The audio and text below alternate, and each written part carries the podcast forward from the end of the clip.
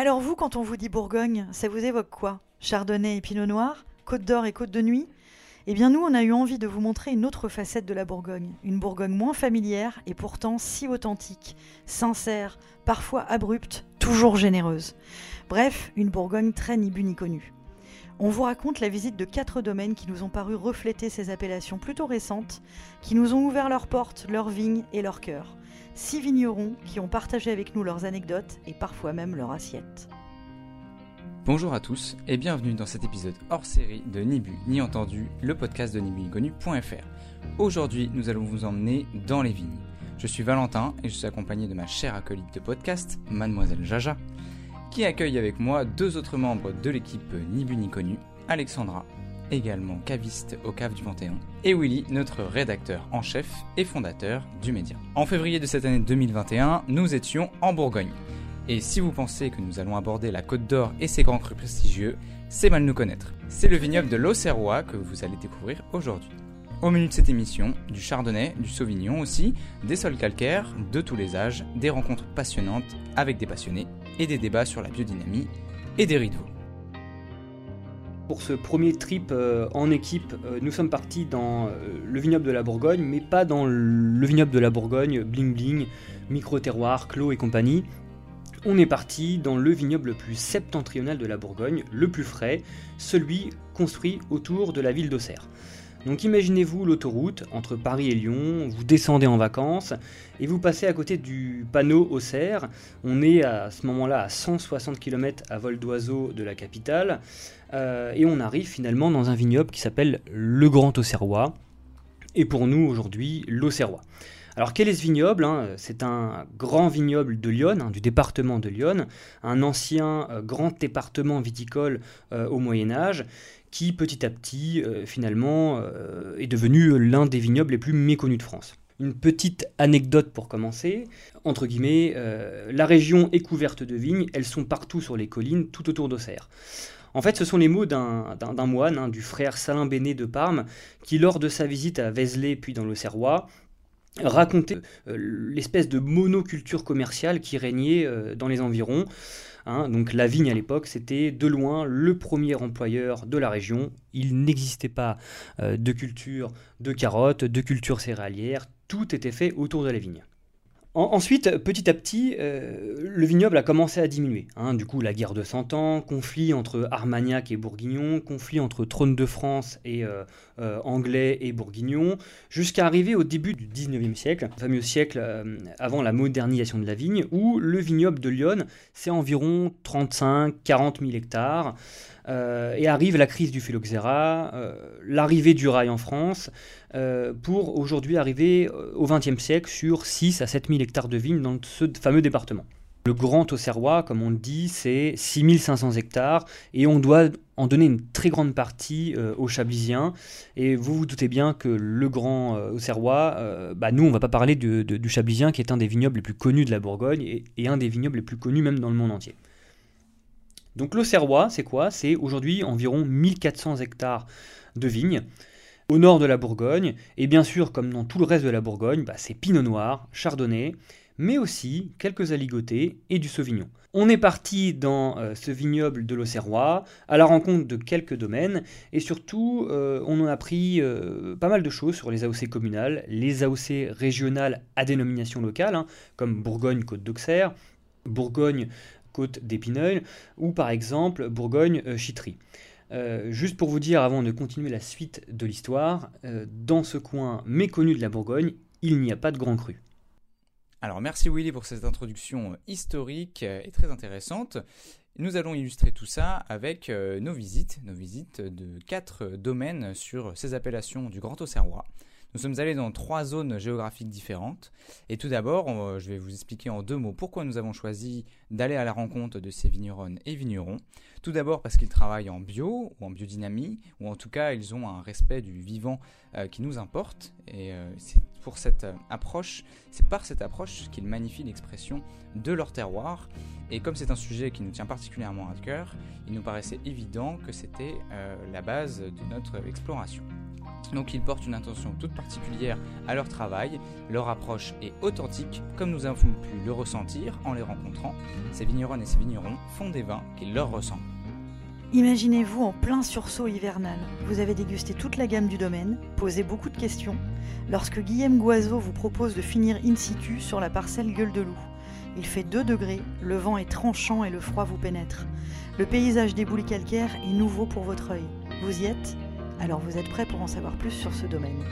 Alors on commence notre premier, euh, euh, voyage, notre premier domaine euh, dans l'Auxerrois par le domaine Guazot, un, des domaines les plus emblématiques de l'Auxerrois. Tenu aujourd'hui par Guilhem, presque la quarantaine. Il est basé à Saint-Brie, c'est une trentaine d'hectares sur plusieurs appellations à la fois régionales à, dénomi- à dénomination locale, comme les Côtes d'Auxerre par exemple. Il fait aussi de la ligotée et il travaille aussi des appellations communales comme Saint-Brie, Chablis et Rancy. Voilà, je ne sais pas ce que vous en avez pensé, vous, euh, Alex, euh, de, domaine. Qu'est-ce qui t'a plu? Sauvignon était, euh, pour le coup assez classique. Ça reste des vins accessibles à tous, pour moi. Une personne qui, euh, qui, euh, qui ne connaît pas trop les vins biodynamiques, euh, etc., ne sera pas du tout, euh, du tout voilà, euh, on va dire dépaysée par ce, ce genre de vin. Ouais, moi je suis d'accord avec Alex totalement. hein. Euh, Guilhem c'est vraiment des vins bien faits, des vins euh, peut-être un, poil classique. Moi, par exemple, ma cuvée préférée, c'est en blanc le Courvis, que j'avais déjà dégusté il y a quelques années, euh, en 2017. Très minéral, euh, loin d'un vin de copain classique, mais euh, franchement ça se boit, ça se tient, ça se garde euh, au fur et à mesure des années. Je sais pas, Valentin, il me semble que tu as goûté un, un vin de Guazot qui était un peu plus vieux. Tu avais trouvé ça oui, ça c'était corps de garde rouge en 2012, euh, tout- que j'ai goûté tout récemment. Donc euh, il y avait ces, arômes d'évolution. Ce qu'on ce retrouve bien chez Guazot, c'est la netteté, comme comme vous le dites bien. Ça reste toujours euh, très équili- équilibré, ça se tient. Et puis Alexandra, tu dis que c'est accessible gustativement, c'est aussi accessible euh, au niveau des prix. C'est des prix qui restent très abordables. Quoi. On est sur des, en tout cas sur les millésimes en cours. Euh, Entre 8,50 et euh, on va dire une vingtaine d'euros pour, pour rester large. Et ça, c'est c'est en Bourgogne, je pense que c'est euh, c'est assez rare. Ouais, pour des trucs aussi bien faits que ça, c'est C'est que ça, ouais, voilà. C'est un style qu'on aime ou qu'on n'aime pas, mais finalement, c'est quand même. euh, Et ça fait, ça fait plaisir de pouvoir boire euh, des Bourgognes euh, accessibles. Pour, pour remettre un petit peu dans le contexte, voilà, le domaine Guazot, c'est euh, une trentaine d'hectares de, de- de vignes euh, dans l'Auxerrois, euh, sur des sols argilo-calcaires, parfois marneux, euh, avec euh, par endroits euh, pas mal de microclimats dus à la rivière Yonne, hein, qui a donné le nom au département. D'ailleurs, Guilhem nous l'expliquait bien quand on était dans la, visite dans, la vigne. L'été, voilà, avec les pics de chaleur, il y a un manque de pluie depuis quelques millésimes à cause de cette rivière qui finalement bloque les nuages, bloque les précipitations, et ce qui fait que bah, finalement le réchauffement climatique, peut-être par rapport à d'autres endroits, se fait vraiment ressentir. Euh, et on arrive maintenant à des, degrés d'alcool à 13,5, 14 sur certaines cuvées qui euh, pourront peut-être être euh, problématiques. Voilà. On est aussi sur cette question de climat, on est sur des, sols qui retiennent peu l'eau, ce qui est une bonne chose pour la, vigne de manière générale, sauf quand il n'y a vraiment pas d'eau. Et donc, sur des, calcaires très affleurants, avec très peu de sol en surface, il nous expliquait quand on était sur justement la vigne dont tu parlais, Alexandra. Euh, Une gueule de loup. Une gueule de loup, euh, sur cette parcelle, il nous disait que sur, euh, déjà sur celle-ci, bah voilà, c'est vraiment du, du, du caillou qui affleure, on l'a on l'a bien vu, quoi, qui est vraiment à la surface. Et c'est pareil sur c'est pareil sur beaucoup de ces surfaces, sur beaucoup de ces parcelles où finalement ça, ça- c'est des sols qui sont très drainants, ce qui est souvent une bonne chose pour la vigne qui n'a pas besoin d'eau tout le temps à disposition, qui doit être mis un peu en stress. Là, pour le coup, avec le réchauffement climatique, finalement, euh, et notamment sur des cépages euh, comme le, pinot noir ou le, chardonnay et le sauvignon, euh, finalement, il y, a un- déficit un peu plus fort. Je pense aussi qu'il y a dans ce qu'on trouve comme équilibre dans ces vins, c'est voilà, il y a, une technique derrière qui est irréprochable, et puis il y a aussi un travail à la vigne qui est très important, et on va en parler dans tous les autres domaines euh, qu'on a découvert après, mais euh, c'est quelque chose qu'on retrouve dans les vins, cette netteté, ce, ce début de cette minéralité qu'on peut ressentir. Je pense qu'on peut parler de minéralité dans le sens où c'est des vins qui sont euh, digestes, voilà, équilibrés et qui sont dues aussi au fait que ces, vignes ont un certain âge, une centaine d'années pour certaines, et qu'il a, il fait un travail vraiment précis sur la sélection des plants, etc. Et c'est vraiment un travail qu'il faut souligner sur Saint-Brie. Alors, euh, en cette période un peu euh, difficile, euh, sachez que le domaine Guazo cherche actuellement deux personnes qui pourraient éventuellement travailler sur le domaine. Oui, effectivement, deux personnes. Alors, juste qu'il faut. Voilà, Petit job, bonsoir. Noter en, conclusion, voilà, le Guillaume Guazo, c'est des vins qui sont très bons, très bien faits. Peut-être, nous, on peut le dire, un, poil classique. Hein, on aime bien les, choses peut-être un peu plus libérées. Mais bon, c'est quand même un, un, des pionniers de la biodynamie dans la région, en tout cas dans le nord de la Bourgogne ça bosse bien, sélection massale, euh, vraiment du parcellaire. Euh, quelques vignes, comme l'a dit Valentin, euh, une centaine d'années. Donc c'est quand même un domaine emblématique dans ce coin-là. Rendez-vous ensuite chez Alice et Olivier Demour, Olivier en l'occurrence. Vous êtes face à un homme plutôt mystérieux, avenant mais réservé, et puis au fil de vos questions, techniques autant que passionnées, son visage s'ouvre, jaillissent alors de beaux sentiments, des explications scientifiques sur la biodynamie, la fameuse montée des acides, qui n'est possible qu'à pleine maturité des raisins et qu'il qualifie de moment magique. Un vrai moment de partage sur la vibration et la rémanence. Une petite demi-heure de voiture plus tard, on arrive à Courgy devant chez euh, Olivier Demour qui nous euh, dit de monter dans sa voiture. Bien sûr, on le suit sans, sans, ne rien dire. On t'as un peu oublié quand même, euh, au début c'était un peu difficile avec Olivier, comme l'a dit Jaja, un mec un peu, un peu réservé. Mais bon, en fait, il nous fait monter devant, dans sa camionnette, je sais pas si tu te dans souviens. Dans sa petite camionnette, Petite camionnette, il commençait à neiger, il caillait, mais vraiment il faisait super froid.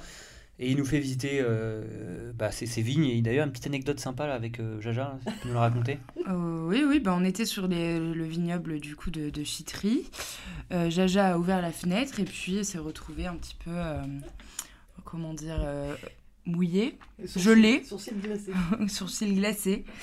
Euh, donc on n'est on même pas descendu euh, de, de, la voiture tellement il faisait, il faisait froid.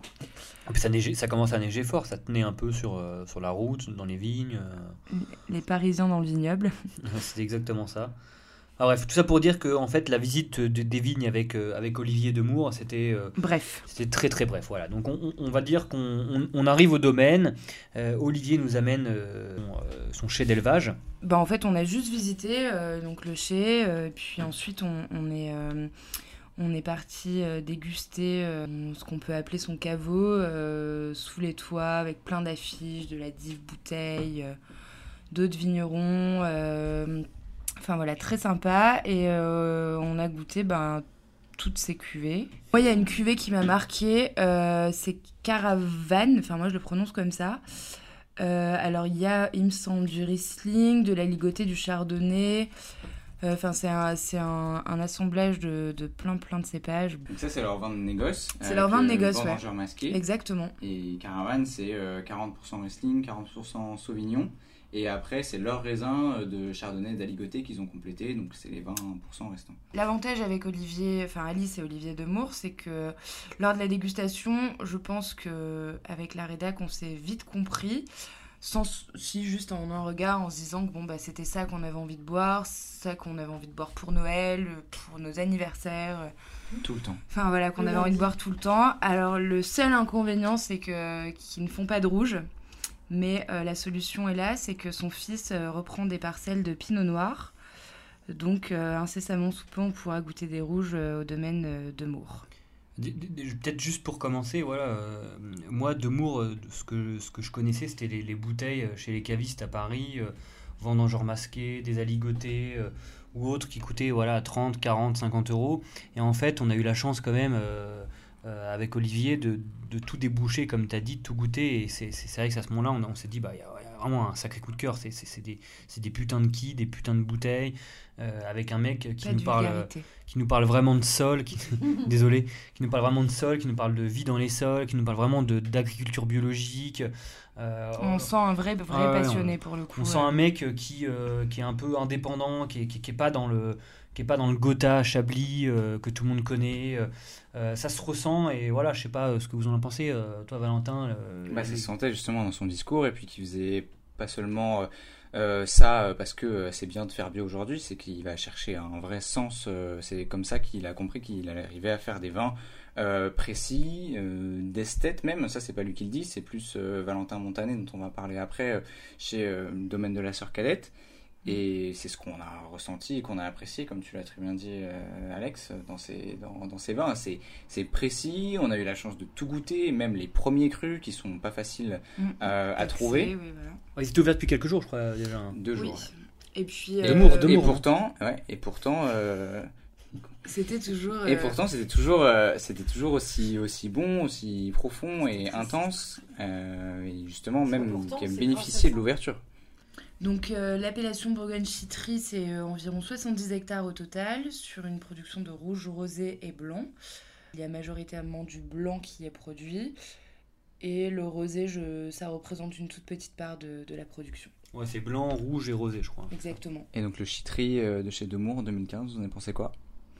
Chitry de Mour Moi, 2015. moi, pour moi, c'est une de ses meilleures cuvées. Avec la ligotée, c'est vraiment ouais. ce que je préfère, quoi. Moi j'ai un petit faible, un petit, voilà. Moi j'ai un petit faible pour euh, Caravane, et, mais je pense que Chitry 2015 et Caravane, ouais.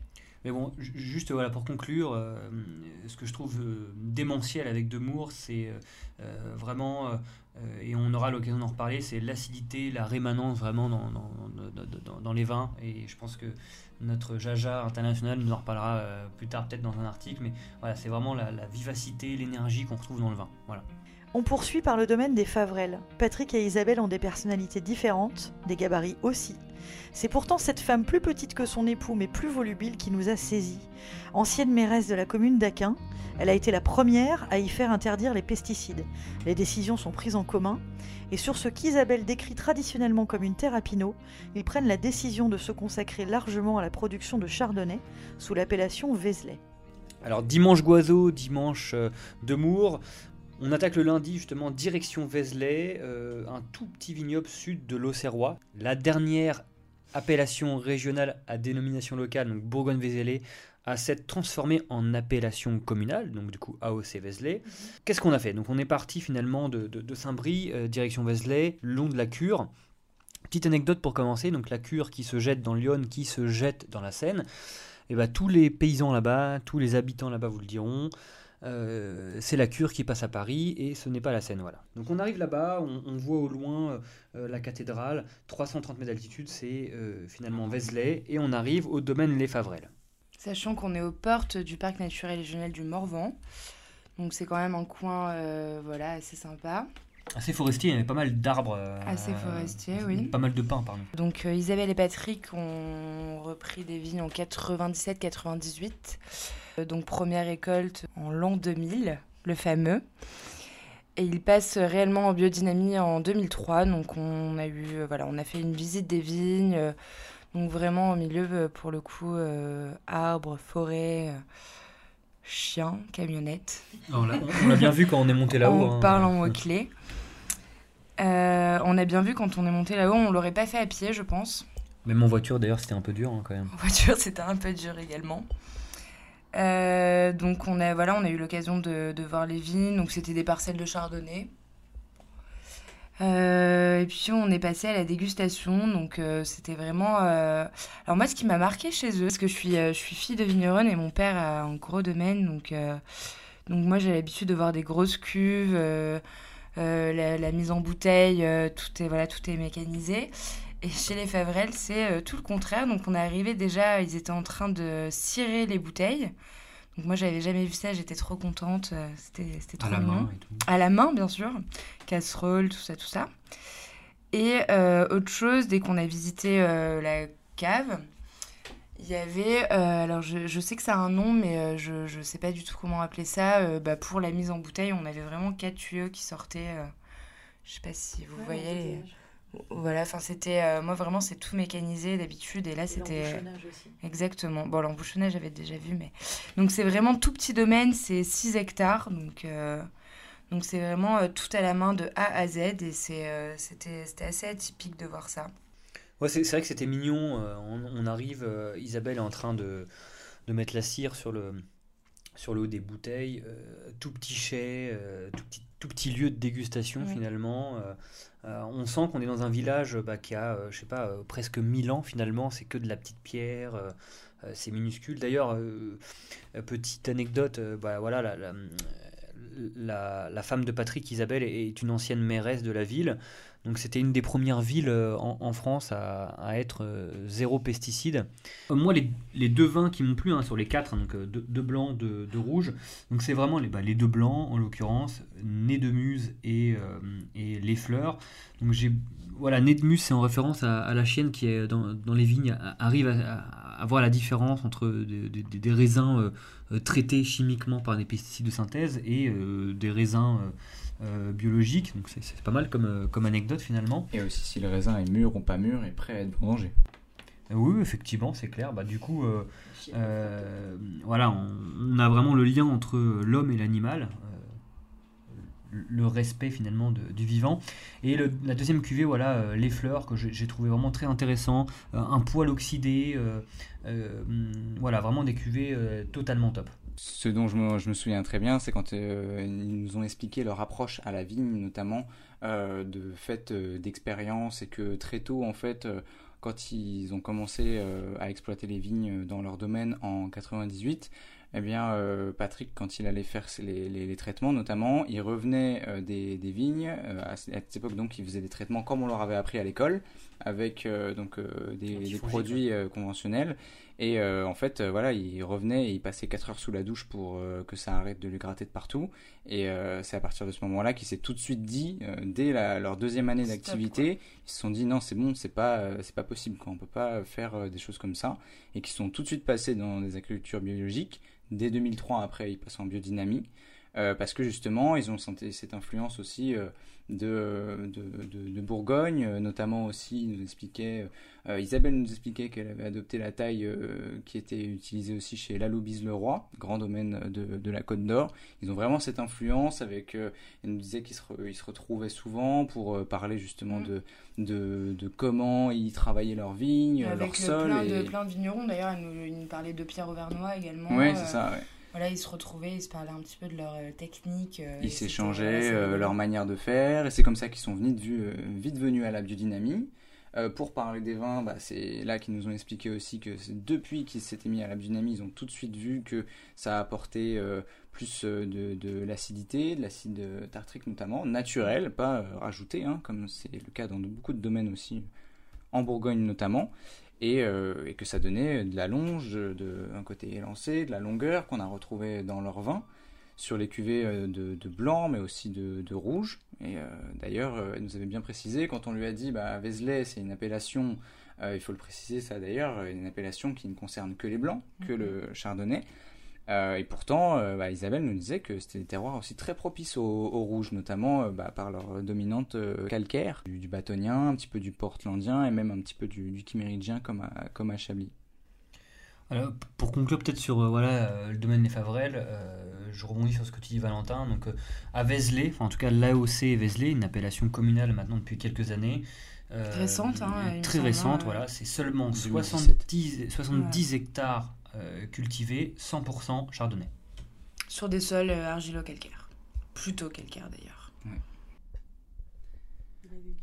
Sur la cuvée fleurs notamment, ce qui est intéressant, c'est que Patrick euh, nous a expliqué qu'il y avait la moitié du vin qui était élevé en fût de chêne, donc de manière assez classique, hein, comme ça se fait beaucoup en Bourgogne et ailleurs, et aussi l'autre moitié en fût d'acacia, donc un autre arbre, comme vous le, comme vous le savez, et euh, je lui avais posé la question, et quelle, différence? Est-ce que moi, on m'avait dit qu'en fait, l'acacia, ça marquait beaucoup, ça laissait beaucoup d'arômes dans le vin, euh, quelle que soit euh, le, voilà, la manière dont c'était fait. Et du coup, il m'a expliqué que déjà, ça dépend énormément de la chauffe, que ça concerne également le, chêne et tout le type de bois utilisé, et que du coup c'est un travail qui est fait avec son, eh bien son, son tonnelier. Et que l'acacia au contraire ça pouvait apporter de cette, euh, cette allonge, cette euh, longueur qu'on retrouve notamment dans, la cuvée euh, fleur, où on sent cet élevage, on sent ce côté légèrement crémeux, un peu, de, un peu de rondeur, un tout petit peu aussi de ce côté boisé, légèrement herbacé et, beurré, mais pas cet aspect vanillé très puissant qu'on peut penser parfois dans des élevages bois trop marqués.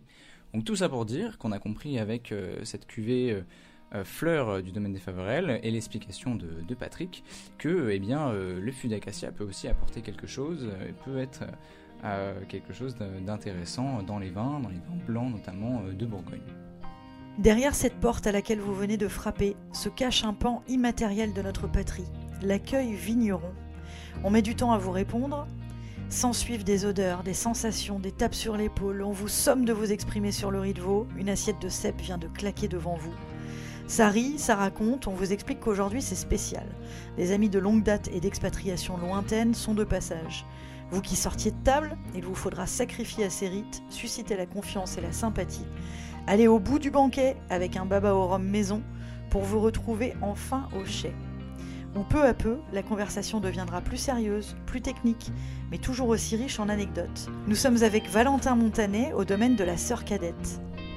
Euh, donc arrivé à Saint-Père, la première chose qui m'a marqué c'est la superbe église qu'il y a sur la place. Donc euh, ensuite on est parti euh, taper à la porte de Valentin qui nous a accueillis. Donc ils étaient prêts à se mettre à table.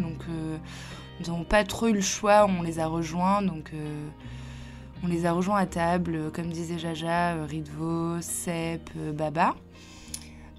Ensuite, nous avons goûté les vins, donc Pinot Noir, Juliana. directement sur table, directement en condition, en situation. Et c'était une super dégustation. T'as oublié quand même les pommes de terre. Les pommes de terre. Non, mais sachant qu'on avait déjà déjeuné euh, avant, c'était assez, euh, assez compliqué de, de, de remanger euh, une demi-heure après. on, on s'est régalé. c'était vraiment très bon. Et puis, puis l'ambiance était, était au rendez-vous. On a bien discuté. il y avait le papa de Valentin. On était Martine, Martine, qui est la caviste du domaine, et, qui, qui, est, qui, est, qui est une femme superbe du coup voilà qui s'occupe de, vendre les vins du domaine à l'entrée euh, du village. Moi j'ai euh, failli à ma mission, je ne suis pas allée déguster les vins euh, dans le chai, tout simplement parce que j'étais trop bien à table avec Jean. Un peu bourré non? Jeannot. Jean alias Jeannot. Donc j'étais avec Jean, et, Gilles, Martine, donc on était à table, c'était c'était voilà, c'est très compliqué de quitter ce repas. Donc euh, Willy, Valentin et Jaja sont partis déguster à ma place. Donc on est allé goûter les blancs sur cuve directement à la source. Donc je sais, sais pas vous, moi mon ressenti sur toutes ces dégustations, qui était ponctué d'un débat euh, très animé euh, sur les vins, les vins d'ici et de là, les vins de Vézelay, les vins de Bourgogne, les vins de France, les vins nature, et puis toute cette mouvance là. Euh, moi, ce que j'ai ressenti surtout sur les, vins de, Valentin aujourd'hui, c'est euh, une grande authenticité. En fait, euh, je buvais littéralement ses paroles dans le sens où je ressentais en fait son état d'esprit, sa manière de, vivre les choses, dire voilà, j'ai un sol, un terroir, je les travaille de la manière la plus honnête possible. j'ai appris notamment au château Cambon dans le Beaujolais à faire des vins francs et marchands et mon but maintenant, c'est de continuer à faire ça, euh, quelles que soient les conditions, euh, de la manière voilà, la plus authentique possible. Et c'est quelque chose qu'on retrouve euh, dans ces vins, la franchise, dans, dans l'entrée, le milieu et la, fin de bouche. C'est voilà, des, des, vins qui racontent quelque chose.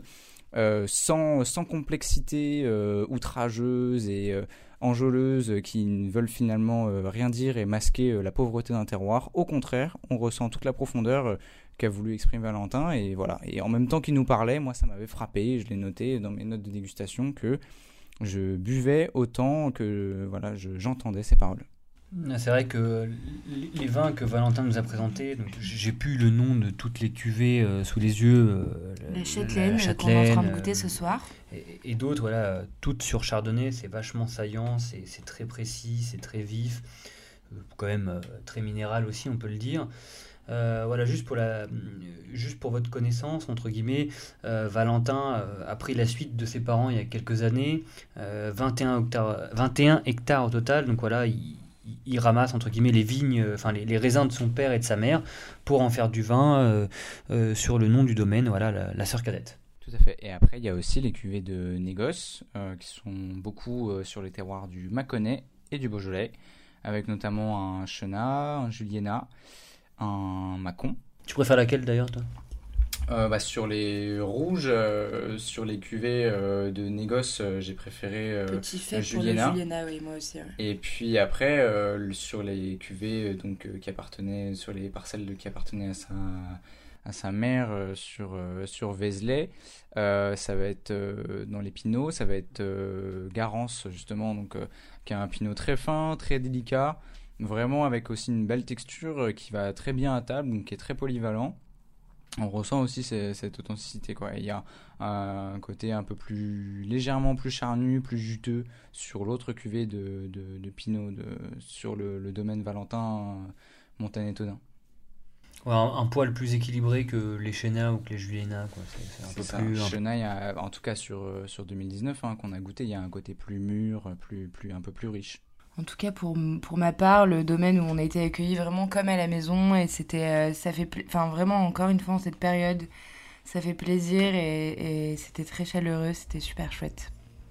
Tout ça pour dire que dans l'Auxerrois, euh, une, euh, une, bouteille à 20 euros, ça va être qualifié de grand vin, alors qu'en Bourgogne, ça va être des, des, vins à moindre, moindre coût, des choses un peu plus classiques, faciles. Alors que quand on débouche un Olivier de Moore, euh, on, peut parler de son aligoté euh, qui a une vingtaine d'euros, ben on a vraiment une émotion, quelque chose de, facile, de vibrant, je pense. C'est la fin de ce hors-série sur le Grand Auxerrois. Sachez que cette balade auditive a été hydratée par la cuvée La Châtelaine du domaine de la Sœur Cadette. Ces petites pépites hors-série viendront régulièrement pimenter notre podcast. Un peu de fun et de peps, aujourd'hui une belle balade dans les vignes et dans les chais, avant de retrouver nos grandes sagas, plus intenses ou techniques, en plusieurs épisodes.